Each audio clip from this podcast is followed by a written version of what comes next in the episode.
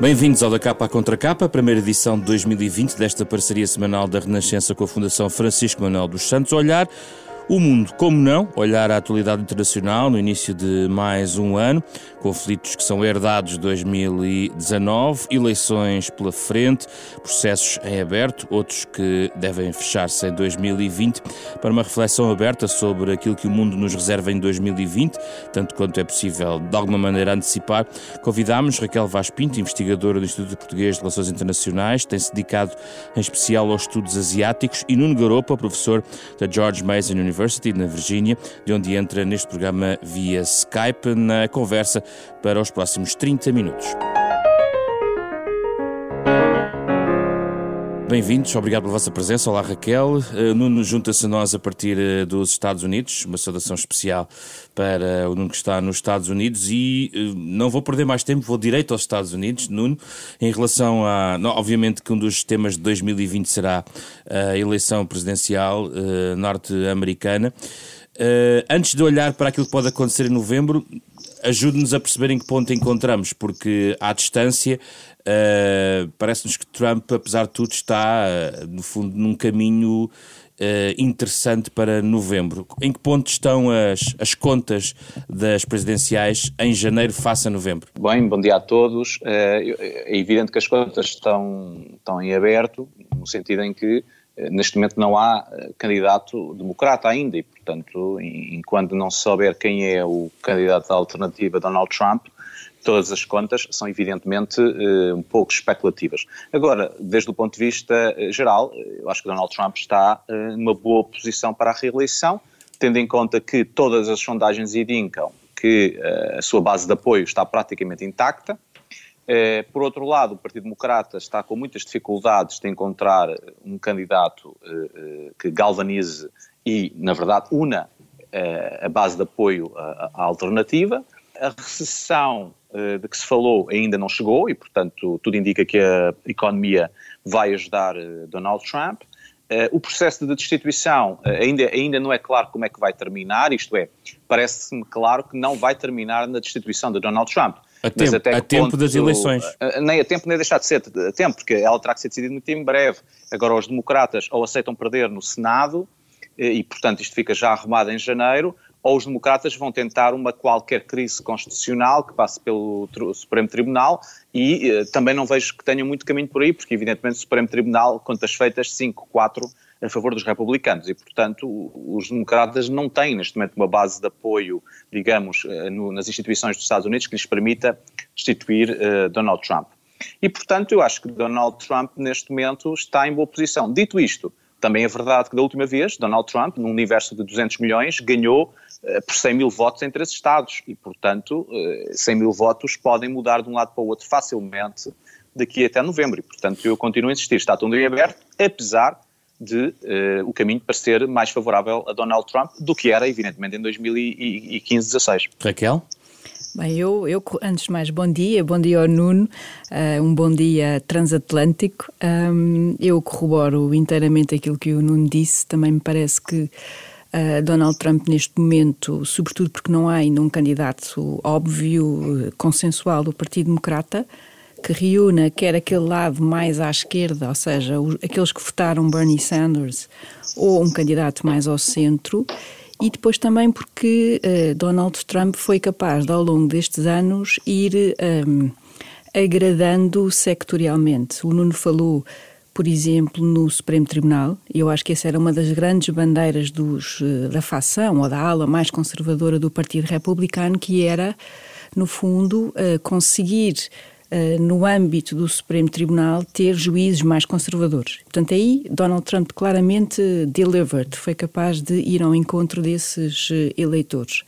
E depois também a questão económica e também uh, do ponto de vista internacional, eu acho, a mim parece-me que Donald Trump eh, no meio de uma grande confusão, vamos dizer assim, eh, eu acho que foi capaz de conseguir que este ano em especial, ou seja, o ano 2020, seja do ponto de vista da política internacional mais confuso, o que vai fazer com que uh, este ano vá ser muito mais centrado internamente. E aqui eu introduzia um ponto que eu acho que vai ser um ponto muito importante para 2020, que é a sua relação ou a relação dos Estados Unidos com a China. Ou seja, eu acho que este ano 2020, seja a questão do 5G, seja a questão da própria política externa chinesa em alguns aspectos. Por exemplo, a questão de Hong Kong, que ainda não esmoreceu e não me parece que vá esmorecer.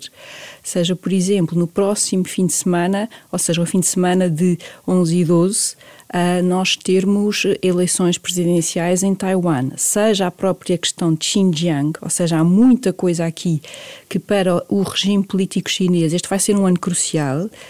E nós temos, do lado da administração norte-americana, uma tentativa de um acordo comercial Sim. que a mim me parece bastante precário e embrionário, ou seja, eu acho que este, este acordo é uma espécie de uh, dar, quer a Donald Trump, quer ao próprio Xi Jinping, uma espécie de uma, um, um balão de oxigênio, porque quer um quer outro têm neste momento questões internas importantes para resolver. Já vamos à questão eh, China-Estados Unidos e à questão internacional, eh, mas ainda hum, rebatando a questão interna, Nuno Garopa, não havendo um candidato democrata neste momento uh, totalmente, enfim, uh, definido, uh, o fator económico que é determinante também nestas eleições como já sublinhou, há uma incerteza sobre essa tal recessão, se virá ou não virá. Aparentemente, esse, esse é um fator ainda mais decisivo para a eleição de novembro. É um fator decisivo na medida, na medida em que esse fator venha a influenciar o voto nos três ou quatro estados eh, que interessam nesta eleição e que foram estados em que, da última vez, surpreendentemente, Donald Trump ganhou a Hillary Clinton, precisamente porque o fator económico foi usado para atrair o voto daquilo que era um eleitorado tradicional do Partido Democrata, isto é, uh, os trabalhadores das manufaturas e uh, da, da, indústria pesada daqueles Estados. É evidente que, desse ponto de vista, uh, a economia pesa, mas eu insisto, um dos problemas que existe do lado do Partido Democrata e que existe, na minha opinião, em muita da cobertura que a comunicação social internacional faz sobre os Estados Unidos é não perceber que odiar Trump não é um programa político alternativo. É evidente que todas as sondagens indicam que o, a percentagem de americanos que não gosta de Donald Trump é suficiente e razoavelmente superior à, à percentagem que gosta de Donald Trump. Por isso, Donald Trump é dos poucos presidentes, não mesmo o único, desde a Segunda Guerra, que nunca passou da fasquia, nunca chegou sequer à fasquia dos 50% de apoio. Donald Trump está sempre entre os 40% e os 45%. Só que odiar Donald Trump não é um programa alternativo, não ganha eleições. E o Partido Democrata, neste momento, está dividido sem conseguir encontrar um programa alternativo a Donald Trump que não seja odiar Donald Trump. Ora, isso parece-me que é o mau caminho do Partido Democrata e vamos ver se o Partido Democrata consegue até ao verão recuperar dessa, dessa, dessa situação. Europa, como é que vê este acordo comercial anunciado em relação à China, introduzindo aqui também a relação entre os Estados Unidos e a China, os dois grandes gigantes mundiais e o que poderemos ver em 2020? A relação entre os Estados Unidos e a China é neste momento extremamente complicada, até porque o presidente Trump, com a sua retórica inconstante, tem usado a China tanto para uh, uh, elogiar em certas ocasiões como para criticar. É evidente que todo este último ano tem sido um ano complicado, mesmo em questões como a autorização de uh, uh, emissão de vistos para cidadãos chineses visitar os Estados Unidos e a própria relação muito tensa que neste momento têm algumas instituições dos Estados Unidos. Por exemplo, a China eh, patrocinou durante muitos anos aquilo que se chamam os Institutos Confúcio uh, nas universidades norte-americanas, financiadas diretamente pelo governo chinês, que neste momento, com a administração de Trump, têm sido fechados e uh, levados a sair dos Estados Unidos. E, portanto, as relações são muito tensas. É normal que Donald Trump, do ponto de vista comercial, tenha algum interesse em abrir uh, uh, à China e, inclusivamente, há interesses comerciais diretos dos negócios da família Trump e de aliados da família Trump na China. E, portanto, tudo isso são variáveis que entram. Agora, eu penso que uma coisa é a retórica da administração de Trump, outra coisa é, de facto, como as coisas acontecem. Raquel, a China espera por mudanças na Casa Branca ou segue o seu caminho independentemente de quem lá esteja? Não, a China, obviamente, que tem em conta quem está na Casa Branca. Aliás, eu devo aqui recordar que dos mais entusiastas apoiantes, ou seja, a quando a última eleição nós líamos a imprensa chinesa e a grande aposta era claramente Donald Trump. Era óbvio para Beijing que Hillary Clinton seria a candidata menos preferida, até por causa das suas opções claras e as suas opções em matéria de política externa para a Ásia-Pacífico. Portanto, nesse sentido, a mim parece-me claramente que, um, que do lado da China haja uh, uma, também, lá está, não sabendo quem é o Partido Democrata, mas uh, quem, quem virá de, do, do outro lado, mas de qualquer modo eu acho que Donald Trump talvez não seja a pessoa mais difícil de uh, lidar do ponto de vista do que são os objetivos de Beijing. Dito isto, e voltando aqui um bocadinho àquilo que o Nuno estava a dizer, a China tem sido de facto usada um, como uma espécie de, um, de carta de trunfo a usar quando precisamos de uh, regimentar as tropas do ponto de vista dos tais trabalhadores, ou seja, nesse sentido por exemplo, eu acho que é interessante nós vermos que tem. Às vezes até é difícil nós acompanharmos quem entra e quem sai na Casa Branca, mas Peter Navarro, que é o conselheiro em matéria comercial e que, aliás, escreveu um livro bastante duro e, e, muito panfletário justamente sobre a China. O título diz-nos tudo, Death by China, ou seja, a morte pela, pela economia chinesa diz-nos tudo.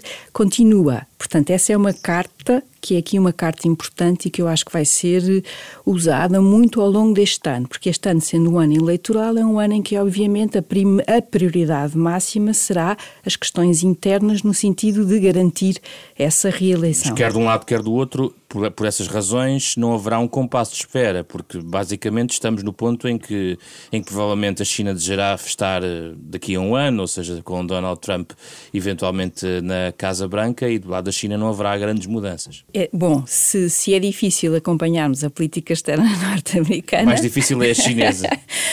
a chinesa em vários aspectos, mas eu acho que este ano não foi um ano muito positivo para uh, a China do ponto de vista externo, contrariamente ao que se possa pensar. Uh, nós aqui já falámos um bocadinho, ou seja, não só Hong Kong, não só Xinjiang, não só a questão de Taiwan, onde, aliás, a atual presidente estava em queda do ponto de vista da popularidade e justamente esta a questão de Hong Kong e a forma como a China tem lidado mal com todas estas questões reverteu essa queda e tudo indica que ela será reeleita agora nas eleições eh, presidenciais, mas não só, a própria questão de Xinjiang, ou seja, aquilo que está a ser feito um, na província de Xinjiang, onde, onde nós assistimos a uma violação em massa e sistemática, que não é novidade, ou seja, no sentido em que, sendo a China uma ditadura, essa questão está subjacente, mas a forma como a tecnologia tem vindo a ajudar e a ser utilizada aqui como um instrumento ao serviço desse controle.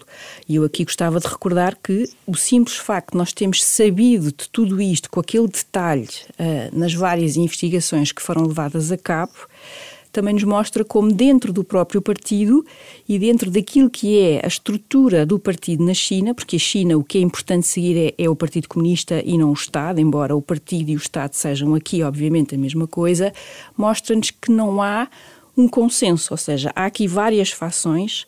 A China, o Partido Comunista da China não é de todo monolítico, uh, tem bastante discussão, bastante negociação entre as várias fações e há muita coisa que não está a correr bem. O Nuno há bocado falava da questão dos institutos Confúcio. Ora, na Europa nós temos assistido exatamente à mesma coisa, ou seja, há países europeus onde, porque ficou provado que havia uma espionagem a favor do lado da China, seja na Bélgica, seja em outros países, há muitos países que estão a repensar essas, essas parcerias académicas, essas parcerias científicas. Para a China, eh, este ano não foi um ano em que, do ponto de vista externo, ou seja, toda aquela sua ofensiva diplomática da Belt and Road, desta ideia de que a China é um parceiro tal como os outros, uh, e a discussão à volta do 5G, que é uma questão estratégica, é uma questão de fundo, em relação à qual eu acho que a Europa tem que pensar muito bem. Uh, não basta dizer que queremos ser soberanos do ponto de vista tecnológico, temos que olhar para estas questões em concreto. Nuno, ainda em relação à China, antes de movermos para outros pontos do planeta, qual é a sua perspectiva em relação a 2020 e aquilo que transita de 2019? pegando um pouco nas palavras que a Raquel estava, que estava a dizer, Partido Comunista Chinês eh, eh, não é monolítico e, evidentemente, parece-me que nos últimos eh, dois anos, digamos assim, há uma tentativa de recentralização na atual liderança e, portanto, até diria uma reversão de alguma delegação de poderes e um regresso a um, a um maior autoritarismo. Isso, evidentemente, tem consequências dentro do partido, e, como é evidente, tem havido questões do partido, mas também tem consequências naquilo que é a relação da, da China Uh, com uh, os Estados, uh, com as regiões administrativas especiais, nomeadamente Hong Kong. E, portanto, esse problema, penso, não só que se vai manter em 2020, como do ponto de vista de Hong Kong, há uma questão importante, é que a relação de Hong Kong com, com a China é uma relação em que eh, o tal eh, ideia de um país, dois, eh, dois sistemas, mas os dois sistemas têm interpretações diferentes e, portanto, Hong Kong faz uma interpretação diferente daquilo que a China faz dessa, dessa, dessa confluência. E é normal que essas interpretações eh, levem a problemas eh, ocasionalmente, e penso que vamos, estamos a viver um ciclo em que há esses problemas e que esses problemas se, vão, se vão eh, prolongar.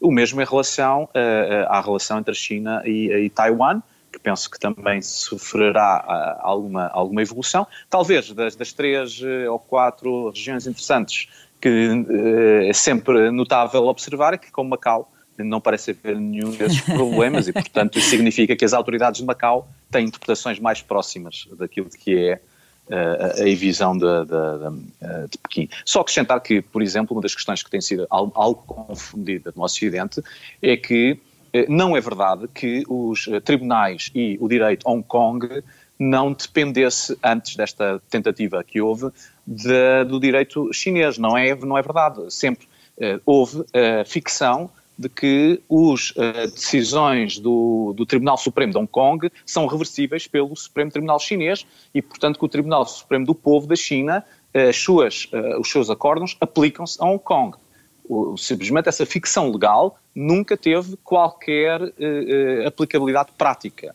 Uh, o que esta lei agora vinha fazer era tornar essa ficção muito mais realista, uma vez que poderia haver consequências para um, o cidadão de Hong Kong. E, portanto, tudo isso tem a ver com ficções que politicamente respondem uh, aos contextos, não é? Vamos avançar no globo e mais rapidamente, Raquel, e vamos continuar a ouvir falar da Rússia, em ano, curiosamente, de eleições presidenciais nos Estados Unidos.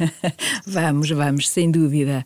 Uh, eu acho que a Rússia uh, tem, ao, longo deste ano, mas não só, uh, Vladimir Putin tem sido capaz de, através de toda uma série de intervenções externas, eu vou dizer intervenções para ser simpática, desviar a atenção daquilo que são os problemas internos russos muito sérios. Há problemas económicos, ou seja, a economia russa continua extraordinariamente centrada na, nos recursos energéticos, ou seja, não há uma diversificação da economia.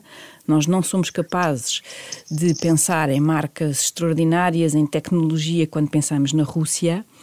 Um, e em segundo lugar, a própria questão demográfica, ou seja, a Rússia, a população russa hoje em dia atravessa aquilo que se chama um inverno demográfico, ou seja, há aqui questões de médio e longo prazo, questões de fundo, a própria qualidade de vida e por aí fora, ou seja, que no fundo nos mostra que aquela uma das velhas máximas da ciência política, que é eh, com problemas dentro de casa encontramos inimigos externos para justamente eh, centrar essas eh, essas, essas atenções e o que temos visto, não só com a anexação da Crimeia, não só com a guerra uh, na Ucrânia Oriental, não só como agora todas estas tensões com a própria Bielorrússia.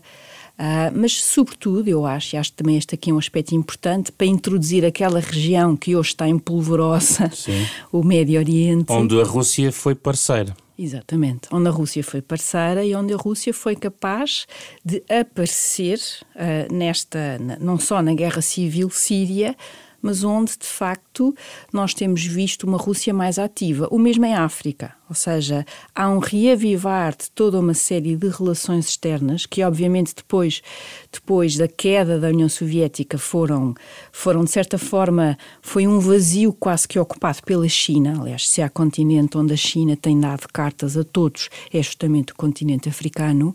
Mas eu acho que a Rússia, claramente aqui, uh, também por aquilo que considera ser a sua esfera de influência em relação à própria Europa Central ou, ou à antiga Europa de Leste, como, nós, como se dizia, mas também com a sua relação com a Alemanha. Ou seja, uma das questões que Trump tem levantado é a questão uh, do Nord Stream 2, ou seja, o pipeline que vai diretamente da Rússia para a Alemanha em matéria de gás natural. Essa é uma questão estratégica, porque também uh, influencia e de que maneira a própria política ou possível política energética da própria União Europeia mas também é uma questão em relação à qual, do ponto de vista estratégico, nós não podemos estar a discutir uma maior autonomia estratégica da Europa, seja em relação à Rússia, seja em relação aos Estados Unidos, quando o seu principal país, aquele que é o motor da própria União Europeia, tem uma, vamos dizer isto outra vez de maneira simpática, estamos no início do ano, uma relação especial entre Berlim e Moscou. Nuno Garopa, a questão russa, numa altura em que eh, começamos de facto 2020 com eh, o Irão e o Iraque em grande convulsão, eh, anteriormente os russos foram decisivos, instrumentais em relação à zona do Médio Oriente, em, digamos, em, em aliança com os parceiros ocidentais. Como é que vê a Rússia em 2020, depois de termos estado basicamente uma legislatura toda em Washington, ouvi falar da Rússia por outros motivos? Exatamente, eu, eu, eu, aí tenho a mesma opinião da Raquel, acrescentaria talvez duas, duas, duas, duas notas. Uma é um, se há algum efeito uh, o processo, a tentativa ou o processo de destituição de Donald Trump terá, poderá ter durante este ano, é de facto eh, voltar as atenções para as relações entre a Rússia e os Estados Unidos do ponto de vista de alegadas intermissões da Rússia nas eleições americanas, eh, que eu penso que vão ser um, um tema ao longo de 2020, sejam neste caso, aliás, envolvimento russo, ucraniano ou chinês, e penso que os três temas vão estar em cima da mesa, mas penso que o processo de instituição, com toda aquilo, com todas a, aquilo que viemos a saber ao longo desse processo vai de facto alterar pelo menos, uh, digamos, a cobertura jornalística e a atenção que é dada a esse, a esse tema e portanto eu acho que a própria Rússia e Vladimir Putin uh, possivelmente uh, vão alterar pelo menos a retórica naquilo que é retórica eh, nas suas relações, eh, até diretas com, com Donald Trump. E depois eu acho que há outro tema que se abre, não para 2020 ainda, mas que se vai abrir ao longo da, da, da década. Depois há esta discussão se é a próxima década ou se a década já começou, mas não vale a pena, não vale a pena estarmos com isso. Vamos dizer que é a década seguinte, Sim. tenha começado ou não, que vai ser evidentemente, naturalmente, o que é que vai acontecer ao regime de Vladimir Putin, porque Putin, enfim, uh, os anos vão avançando, a natureza não perdoa, e evidentemente que eu penso que nos próximos anos uma das grandes questões que se vai colocar na Rússia é uh, quando, uh, uh, como é que Putin vai ser substituído e que regime é que se vai seguir a Putin, tendo em conta que, evidentemente, o atual regime é um regime muito personificado em Vladimir Putin e não exatamente numa oligarquia ou num, num partido. E, portanto, isso vai colocar questões de sucessão eh, que evidentemente são completamente distintas daquilo que, por exemplo, é a situação do Partido Comunista Chinês, que apesar da concentração de poder, continua a ser evidentemente uma ditadura de, digamos, um grupo de pessoas e não de um indivíduo em, em, em particular. Uh, e isto leva-nos à Europa, porque temos que falar dela, uh, Raquel, já aqui de certa maneira uh, falámos. Ora, temos um contexto da execução do Brexit, também um outro grande ponto de interrogação, mas apesar de tudo um pouco mais clarificado neste uhum. início uh, do ano. As nuvens negras económicas que também uh, pairam sobre a Europa, também num contexto uh, global. Instabilidades várias do ponto de vista político, a começar na Alemanha também. Raquel, quais são os grandes desafios na Europa?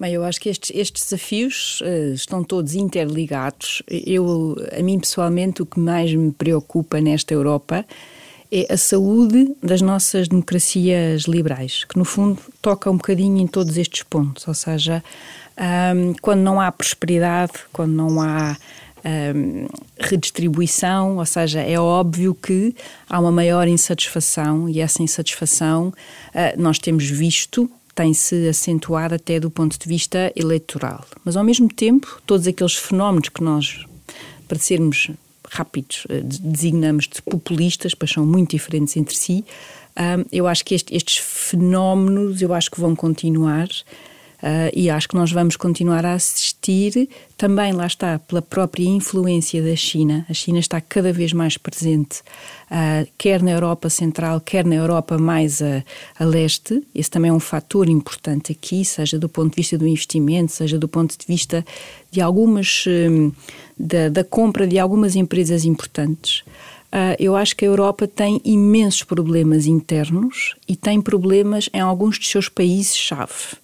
Uh, seja esta tentativa francesa de Macron de levar a cabo algumas das reformas estruturais do Estado francês que são cruciais, uh, seja, por exemplo, como, como falava há bocado da própria Alemanha, a Alemanha continua a ter imensas questões internas, ou seja, a reunificação como um todo, completa, ela verdadeiramente ainda não aconteceu. Ou seja, há muitos desafios internos e, aliás, isso também depois se reflete a nível da própria. E Merkel está também de saída. Falávamos aqui Exatamente. de Putin como uma personalidade importante, o Nuno sublinhava isso, claro. mas suceder a Merkel também será um. Não, problema. não é fácil, não é fácil de todo.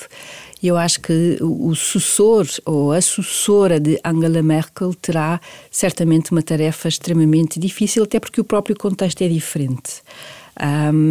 Dito isto, continuamos com a Itália. Uh, na ordem do dia, uh, continuamos com alguma instabilidade em outros países, portanto, eu acho que há muitas questões internas que vão tornar, uh, sobretudo se forem uh, reforçadas com a questão económica, ou seja, se a economia de facto não uh, for capaz de se relançar, e tudo indica, ou pelo menos alguns indicadores mostram que isso será bastante difícil, eu acho que nós vamos ter que ser ainda mais resistentes no que toca àquilo que é algo que nos define, ou seja, aquilo que são as nossas democracias liberais. O Brexit ou a novela quase sem fim do Brexit, parece que agora tem um rumo pelo menos mais determinado, mas ainda assim eu, eu vou esperar para ver de facto como é que Até tudo isto está à espera sempre aqui de um twist final que possa, que possa acontecer. Nuno Garopa, perspectiva europeia? Ainda não é declarado de uma forma alguma de que Brexit em particular é que estamos a falar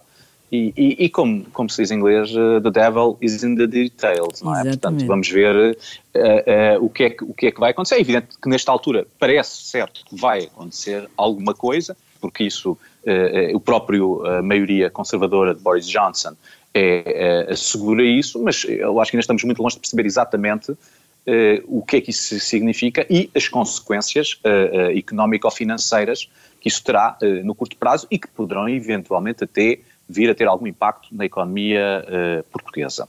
Uh, em relação ao resto da Europa, eu acho que aí estou, estou de acordo com o Miguel. Eu acho que, ao contrário daquilo que seriam os desejos uh, de, muita, de, muitos analistas, vai-se continuar a reforçar o pendor das democracias iliberais, portanto, ao contrário do que vi escrito por algumas pessoas, eu penso que se vão expandir em vez de, de uhum. retrair. É possível que mais países do Antigo Leste venham a aderir a esse modelo de democracia liberal. Acho que é um problema na Alemanha, que vai ser muito complicado perceber como é que vai ser gerido. Acho que houve boas notícias estes dias para quem uh, não, não é muito amigo de, das soluções mais populistas, que é a solução austríaca, isto é, de uma coligação entre aquilo que até era visto como um partido muito à direita, do atual chanceler, que teria, teria, levado a antiga democracia cristã austríaca para uma posição muito à direita, mas que surpreendentemente fez uma coligação com os verdes e, portanto, uh, isso é possível, seja uma, uma solução que venha a, a, ser copiada na Alemanha a seu tempo,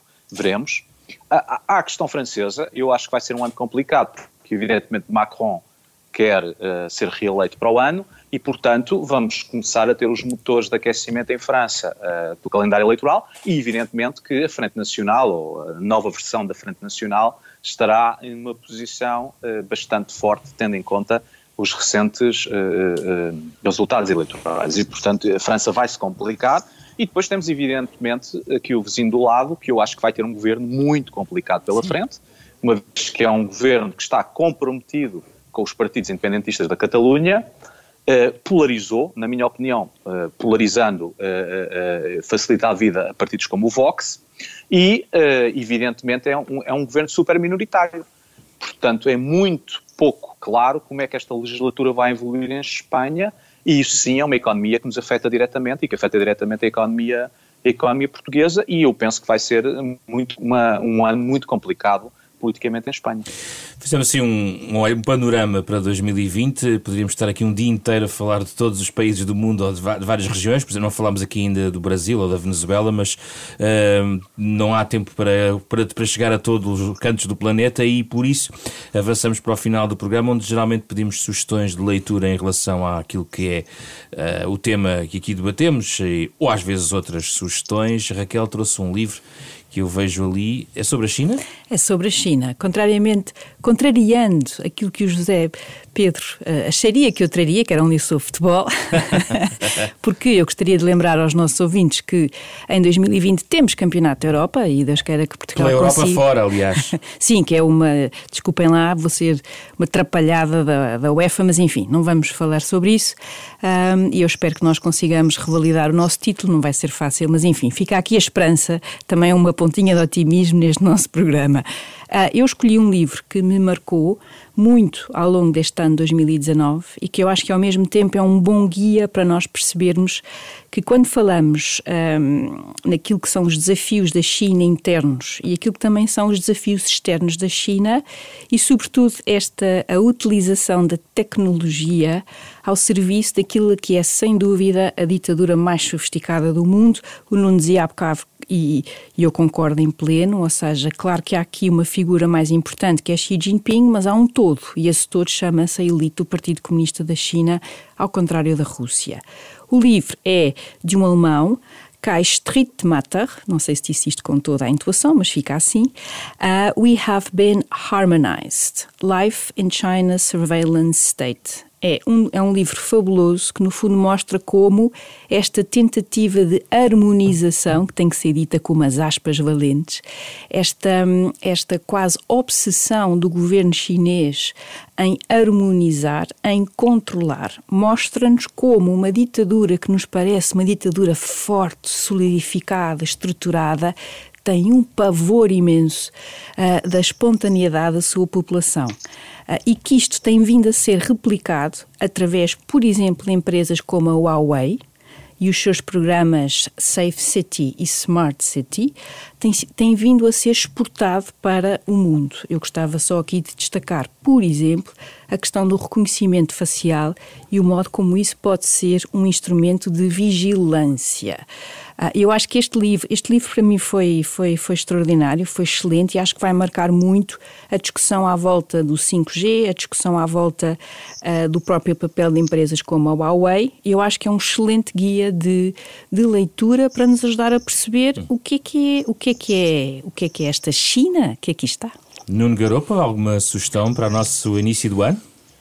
A minha sugestão não é de leitura, mas sim de uh, observação, digamos assim, que é uh, sairmos um bocadinho daquilo que é o conforto e, por exemplo, na questão de, das eleições presidenciais norte-americanas, tentar perceber uh, aquilo que diz a CNN e aquilo que diz a Fox News. Acho que um dos grandes problemas que se nota nas reflexões e nas discussões sobre este tema é de facto a incapacidade de cada lado ouvir o outro lado e perceber os argumentos do outro lado.